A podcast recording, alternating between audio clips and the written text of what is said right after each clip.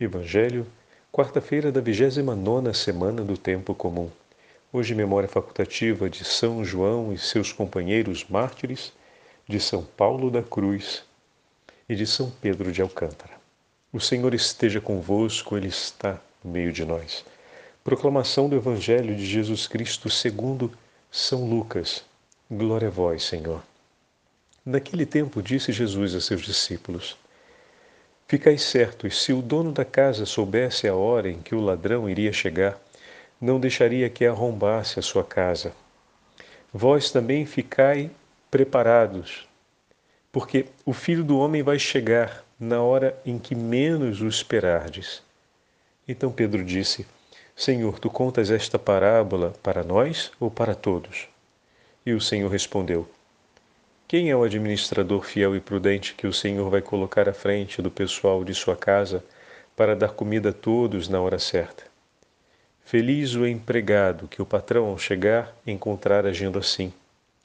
Em verdade eu vos digo: o Senhor lhe confiará a administração de todos os seus bens. Porém, se aquele empregado pensar: meu patrão está demorando, e começar a espancar os criados e as criadas, e a comer, a beber e embriagar-se, o senhor daquele empregado chegará num dia inesperado e numa hora imprevista. Ele o partirá ao meio e o fará participar do destino dos infiéis. Aquele empregado que, conhecendo a vontade do Senhor, nada preparou, nem agiu conforme a sua vontade, será chicoteado muitas vezes. Porém, o empregado que não conhecia essa vontade e fez coisas que merecem castigo, será chicoteado poucas vezes. A quem muito foi dado, muito será pedido. A quem muito foi confiado, muito mais será exigido. Palavra da salvação. Glória a vós, Senhor. Quarta-feira da 29 semana do Tempo Comum, hoje memória de São João, seus companheiros mártires, memória de São Pedro de Alcântara e memória também facultativa sempre de São Paulo da Cruz. Em nome do Pai, do Filho e do Espírito Santo. Amém. Queridos irmãos e irmãs, a Santa Liturgia ontem, por ocasião da festa do evangelista Lucas, nos entregou o décimo capítulo do Evangelho de Lucas. E nós ouvimos a missão dos 72 que foram enviados por Jesus à frente dele, por todos os lugares onde ele deveria passar. Muito bem. O dia de hoje é o dia que recolhe os 72 para gente. Olha que maravilha! Quantos santos nós celebramos nesse dia de hoje? São João, é, o sobrenome dele é em francês, eu vou pronunciar como, como leio. Brébeuf. São João e seus companheiros eram jesuítas e foram martirizados durante a missão que realizaram no 1648 nas regiões do norte da nossa América. Ali entregaram sua vida a Nosso Senhor, ali fizeram da sua vida a página do Evangelho diante dos povos que evangelizavam.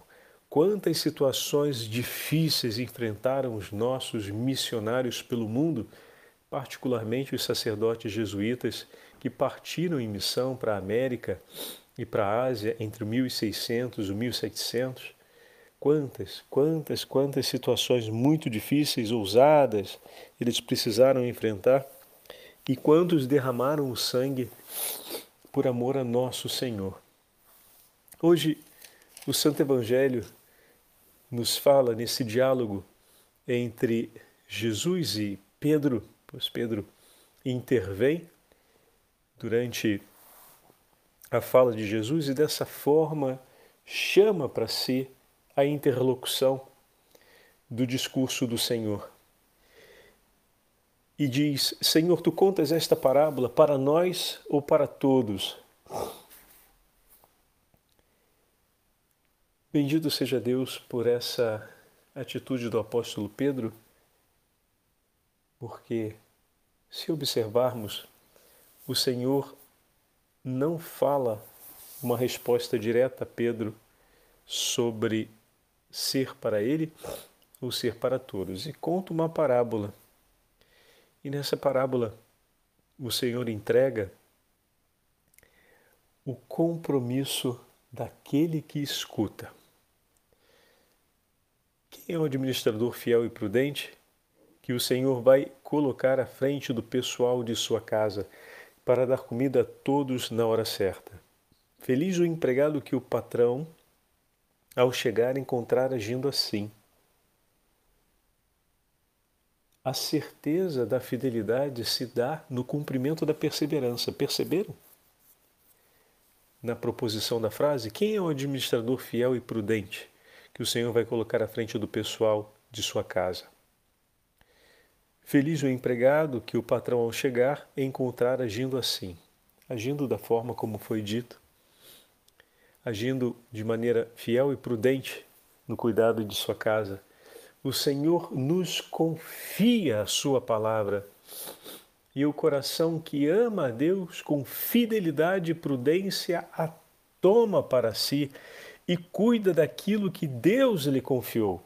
A nossa vida nos foi entregue por Ele. E na nossa vida estamos recebendo tantas coisas. Os tesouros da bênção de Deus, já falamos sobre isso em muitas ocasiões, recebemos a nossa inteligência, recebemos a nossa saúde, recebemos o tempo que temos nas mãos, recebemos os recursos materiais, a história de nossa família, os recursos e as conquistas da sociedade em que estamos. Então, todas tantas coisas nos são entregues, a ciência, o saber, a possibilidade de realizar conquistas e de construir sobre a história da nossa vida, a possibilidade de edificar relacionamentos e de fortalecê-los e reforçá-los ao longo da nossa vida e da nossa história. Quantas coisas o Senhor nos concede de sua casa? Porque tudo isso está na ordem da criação. Nenhuma pessoa foi colocada na nossa vida por nossa própria vontade mas seja a sua existência, seja a sua presença na nossa vida, aconteceu por um desígnio de Deus e nós o acolhemos, o repelimos. Aquele que passa na nossa história. Também já tivemos a oportunidade de meditar um pouco sobre isso, mas como é importante que o empregado tenha um coração fiel e prudente na hora de cuidar dessa casa na hora de cuidar daquilo que recebe do seu Senhor. Eis aqui o chamado do Evangelho de hoje ao discípulo, que o seu coração seja fiel e prudente. Duas virtudes que têm grande importância dentro da vida do discípulo de Jesus, na nossa vida, que marcou a vida dos mártires que nós estamos hoje ouvindo a memória ou acompanhando a memória ao partirem em missão para a América, que também marcou a vida de São Paulo da Cruz, o fundador dos passionistas. Hoje é um dia especial para rezarmos por todos os sacerdotes e religiosas passionistas. Que o bom Deus os abençoe, os proteja, os ampare nessa grande missão de anunciar sacri... a paixão do Senhor, os sofrimentos do Senhor, além do carisma ligado diretamente ao sacrifício redentor de nosso Senhor, o testemunho dos passionistas no mundo sempre foi um testemunho de grande eloquência. Dos santos até os grandes homens de Deus, os grandes servos de Deus que não foram aos altares, mas que foram conhecidos por muitos, sobretudo aqui na cidade de Roma, sempre teve a marca e a presença de grandes homens de Deus da família passionista e que Deus abençoe. Muitos se dedicaram ao cuidado das almas como diretores espirituais, como confessores em centros de peregrinação Outros se dedicaram, por exemplo, ao ministério do exorcismo, como o padre Cândido. E quanto bem esse homem realizou pelo bem das almas. Bendito seja Deus pelo testemunho de Padre Cândido, de tantos outros irmãos passionistas, todos eles homens de extrema fidelidade e prudência em relação à vida evangélica. Na continuação do texto, o Senhor apresenta algumas imagens que são interessantes. Primeiro, ele completa o pensamento dizendo: Feliz o empregado que o patrão chegar encontrar agindo assim. Em verdade, em verdade vos digo, o Senhor lhe confiará a administração de todos os seus bens, ou seja, lhe chamará a participação de todos os bens que lhe pertencem, não apenas alguns, mas de todos. A participação plena nos bens de Deus significa a vida com Ele na eternidade. Porém, se o empregado pensar, meu patrão está demorando e começar a espancar os criados e a comer, beber e embriagar-se, bom, já faltou aqui de cara a fidelidade, porque pensando no que poderia ser vantajoso para ele, ignorou o que o patrão lhe pediu e faltou também a prudência por completo. O que vai acontecer é que o patrão chegará num dia inesperado. Mas inesperado em que sentido? Bom, a partir do momento que o camarada já não teme a nada e a ninguém, se pegamos aqui o juiz Inico, né, ou melhor, o juiz da parábola da viúva, ou se tomamos aqui o, o homem da parábola da grande produção, que pensa em derrubar os celeiros e fazer novos, que ouvimos nessas últimas semanas, nesses últimos dias, para ser mais próximo da gente. Para eles, o Senhor chegou, o dia do Senhor chegou de maneira imprevista. Por quê? Porque não pensavam a Deus, não esperavam o dia do Senhor, viviam somente para si, mas eles não se bastavam para a própria vida, como o Senhor, como Deus onipotente vai dizer a Santa Catarina de Sena, Nenhum de nós permanece na vida se essa vida não é em Deus e nas mãos dele. Nenhum de nós tem o poder de dar a si mesmo a vida. Porém, por desgraça, podemos acreditar que a vida nos pertence e que o mundo gira em volta da gente. E que a única coisa que importa e vale nessa vida é cumprir a minha vontade, o meu querer e a satisfação dos meus desejos. Pobre homem que viver assim, pensando acumular para ter muito no futuro, quando Deus vem lhe pedir as contas naquela noite. Assim também o patrão há de chegar.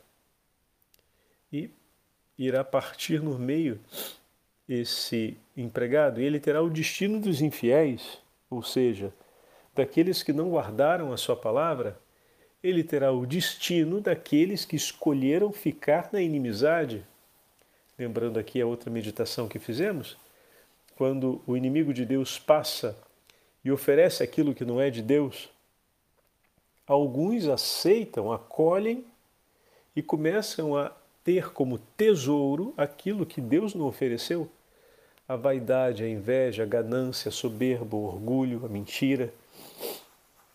E dessa forma o coração deles vai se tornando um coração de inimizade contra Deus e contra o próximo. Mas não podemos chamá-los de nossos inimigos, porque são nossos irmãos que estão acorrentados na inimizade, que tomaram para si, que escolheram aquilo que foi oferecido pelo inimigo infernal e dessa forma passaram a tomar parte na inimizade contra Deus e contra o homem. E dessa forma se veem hoje escravos. E quando falávamos a respeito do Senhor realizar sua justiça, lembra? Era para também não apenas cessar o mal contra nós, o sofrimento que se abate sobre nós, mas também tirar dessa escravidão aqueles filhos que lá estão, pois Deus não os criou para viverem como escravos, mas na liberdade de filhos de Deus. Olha que fantástico. Esse é o destino dos infiéis, que o Senhor faz referência a todos aqueles que não escolheram a palavra do Senhor, como Satanás e os demônios, os anjos decaídos que o seguiram. Porém, pode ser também que alguns empregados, conhecendo a vontade do seu patrão, né? então eles sabem da vontade do patrão, nada preparou, nem agiu conforme sua vontade. Foram imprudentes. A imprudência também tem um preço na nossa vida, pois ela arrisca a perda da fidelidade. Então, o Senhor começa da situação mais grave, que é a da completa infidelidade. Depois ele passa a uma fidelidade que não se obriga ao amor, que não se obriga ao agir. Sabe o que disse o Senhor, mas não faz peso sobre a própria vida sobre isso. Sei o que o Senhor fala, mas continuo vivendo sem dar-me ao trabalho de colocar em prática aquilo que ele diz. Se acontece na consonância da vida, eu faço. Se não acontece ou se passa do lado, a gente deixa ali de stand-by. A minha prioridade não é exatamente realizar com fidelidade tudo aquilo que o Senhor me fala. Sou fiel porque conheço e permaneço respeitando, mas não me dou ao trabalho de viver na minha vida a partir daquela palavra. Aqui está o grande testemunho de Paulo da Cruz. São Paulo da Cruz viveu desse jeito. E São Pedro de Alcântara, que influenciou demais a nossa pátria, um grande expoente da santidade no 1500, que marca a vida de Teresa d'Ávila, que transmite os sinais da potência, da beleza de Deus, ele que também foi fundador de inúmeras casas e conventos, ele que inspirou o nome do imperador Pedro de Alcântara.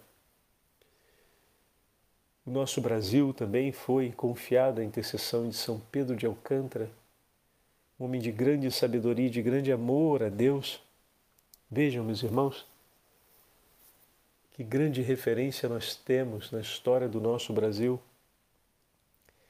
E São Pedro de Alcântara também foi um homem de grande fidelidade e, ao mesmo tempo, de serena prudência. Um homem que sabia escolher o que Deus lhe propunha e, de passo em passo, segundo o querer de Deus, movia-se na história.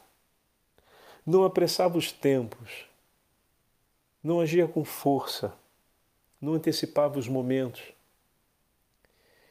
Mas diante das inúmeras exigências que viveu, procurava sempre caminhar no tempo de Deus. De maneira que a comida, se quisermos, se, se pegando a imagem da parábola, a comida, a bebida e os bens da casa seriam entregues aos servos no tempo justo e na hora justa um homem que se alegra na prudência de distribuir com satisfação e, e com justa medida os tesouros de Deus. Quantos tesouros o Senhor nos confia para distribuir pela nossa família? Desde a bênção cotidiana até a palavra de encorajamento, a palavra de exortação, a presença que acalenta, o afago que refaz. Quantas vezes o Senhor nos dá dos seus tesouros, Ele embebeda o nosso coração de paz, para que a gente, nos nossos gestos, no falar e também no agir, possa transmitir paz para as pessoas que estão à nossa volta. Como é importante percebermos isso e, com a justa prudência, transmitirmos. Muitas vezes o Senhor reveste o nosso coração de bons propósitos para que ao estarmos próximos daqueles que têm o coração animado para agir, mas não sabe como, dividir com ele esses bons propósitos. E dessa forma juntando o desejo de agir do coração do outro os bons propósitos que o Senhor inspirou, a gente possa conseguir uma ação pelo bem do próximo. Né? Muitas vezes no coração do pároco tem os bons propósitos e o povo de Deus tem a vontade de agir. Como é importante com prudência saber colocar as duas coisas juntas ouvir com atenção esse ânimo e ao mesmo tempo presente no coração do povo e ao mesmo tempo apresentar os bons propósitos que o Senhor está inspirando, sem querer forçar que seja esse ou aquele, sem querer que se faça mais ou menos animado por isso ou por aquilo, mas começando da escuta, do acolhimento do que vejo no coração do outro, acolho e me alegro por ver esse grande entusiasmo no coração, mas não me apresso em dizer como é que ele vai ser usado e que ele tem que diminuir aqui e aumentar ali, por caridade. Primeiro acolhe, se alegra com o que você está vendo do tesouro de Deus, se alegra com aquilo que o Senhor está te mostrando, se alegra em ver que os dons de Deus estão dispostos sobre a mesa. E depois, com alegria também, dispõe aqueles dons que o Senhor colocou no teu coração em favor dos teus irmãos porque você foi feito administrador dessa casa para, tendo fidelidade ao Senhor com prudência, administrar seus bens e distribuir os dons. E dessa forma eu tenho certeza que o Espírito Santo há de conduzir entre vocês a melhor harmonia, porque Ele é comunhão. Mas a comunhão não se dá sem um coração que se abre para acolher o que é do outro. O coração da Virgem Maria se abre para acolher a vontade do Pai, o coração do Filho se abre para acolher a vontade do Pai, o coração do Pai se abre para acolher a entrega do Filho.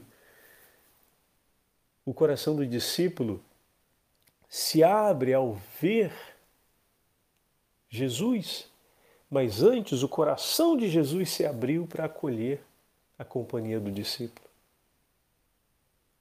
Tendo sido acolhido por Jesus, e estando junto com ele, o discípulo então começa a abrir o seu coração para receber a palavra de Jesus e vivê-la. Podemos usar essa medida na nossa pastoral, hein?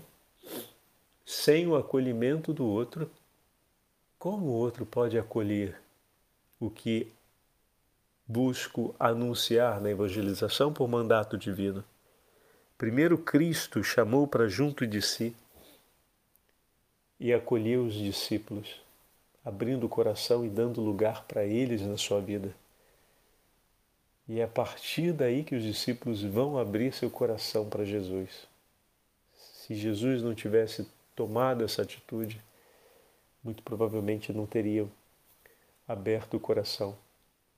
Às vezes a gente espera que a pastoral tenha um feedback e a resposta e a gente faz um bom anúncio, faz um bom chamado, traz para junto, promove, mas no final, se o coração não se abre para o outro, na escuta, no acolhimento, se o coração nem se escutar e acolher, não prova no seu íntimo, no seu recolhimento pessoal com Jesus, o vigor e o ardor da chama desse amor, como o coração do outro vai se abrir? É fundamental que ele se sinta acolhido por um outro coração, para conseguir se abrir para ouvir aquilo que o Senhor quer lhe transmitir. Se foi essa a medida e o modo com a qual Jesus conduziu os discípulos, por que nós vamos querer inventar a roda agora de outro jeito, né? Vamos seguir o que o Senhor fez? Dá mais certo, né? Já viu que dá certo, já viu que funciona? Então vamos seguir o que o Senhor fez. E o terceiro momento da parábola de hoje é quando o Senhor diz: Aquele empregado que conhece a vontade do Senhor nada preparou, chicoteado. Porém, o empregado que não conhecia essa vontade e fez coisas que merecem castigo será chicoteado poucas vezes. Aqueles que ainda não conheciam a vontade, mas fizeram coisas que mereciam castigo. É interessante porque